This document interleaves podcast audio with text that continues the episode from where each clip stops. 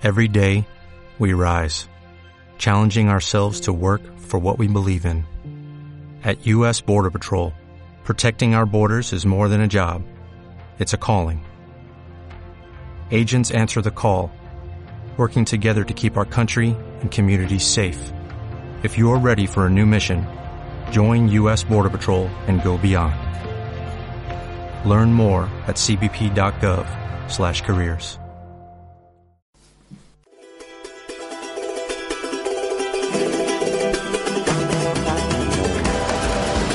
Permítanme expresar nuestra gran satisfacción por el cierre exitoso del acuerdo sobre jurisdicción especial para la paz, trabajado entre el gobierno de Colombia y las FAREP, que sin duda generará ambiente propicio para avanzar en convenios sobre las restantes temáticas de la agenda. Como insurgentes, estamos dispuestos a asumir responsabilidades por nuestras actuaciones a lo largo de la resistencia, pero nunca por lo que interesadamente nos imputan nuestros adversarios sin ningún fundamento ni fórmula de juicio.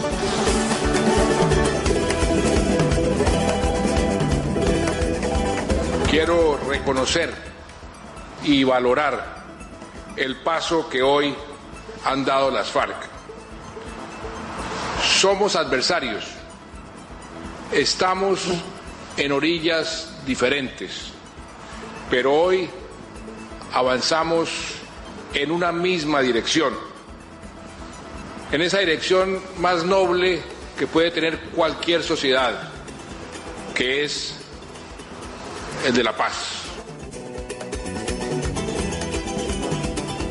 Creo que, bueno, hay semanas en las que uno dice el diablo mete la cola y hay semanas donde dice, bueno, eh, el otro, el Papa, eh, el Pepe, el Papa mete la cola. Bueno, no, no, me parece casual. Esta foto que estoy mirando yo y que ha recorrido el mundo es la foto. En el centro está Raúl Castro, eh, presidente de Cuba, país donde se realizan las negociaciones. En un costado está Juan Manuel Santos, presidente de Colombia. y del otro lado de la foto está Rodrigo Londoño, perdón, quien es eh, alias Timochenko, quien es la máxima autoridad de eh, las fuerzas insurgentes, las FARC, las Fuerzas Armadas Revolucionarias de Colombia, y creo que es la foto, eh, una de las fotos más importantes de la semana, y creo que debería ser una de las fotos del año, vamos a decirlo así.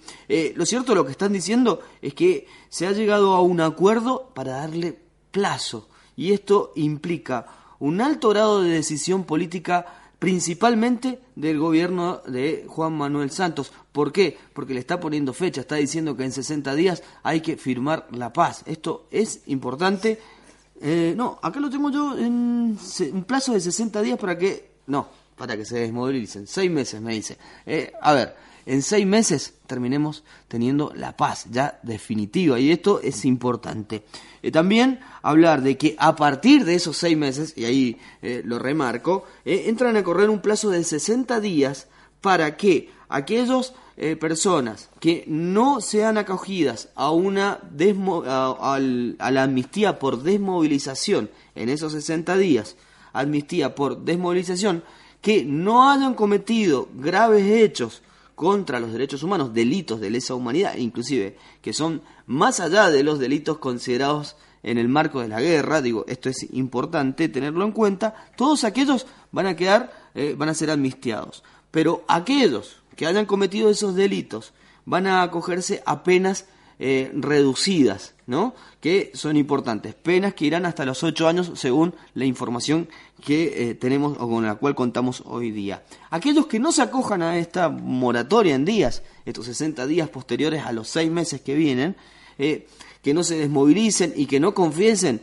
el hecho de haber cometido estos delitos en el marco de la justicia ordinaria colombiana, bueno, sufrirán penas de hasta 20 años de prisión digo, según el tipo de delito que se los acuse y de lo cual se haya cometido. Digo, esto es eh, lo que nosotros venimos charlando y es un paso muy importante porque en este programa, en este caso Carolina Rodríguez Díaz, lo venía trabajando desde hace meses. Claro, había un vacío legal ¿no? Eh, porque cómo se consideraban los actos insurgentes, si iban a ser considerados como delitos comunes, eh, delitos obviamente penales y comunes, como delitos de guerra, de qué manera. Bueno, ahora se ha tomado una decisión y se ha armado este programa y este proceso de justicia transicional. transicional. Es muy importante porque destraba, ¿no? Eh, y, es una labor del Poder Judicial de eh, Colombia que se debatía entre aquellos que no querían retroceder ni un paso y aquellos que hablaban de que, bueno,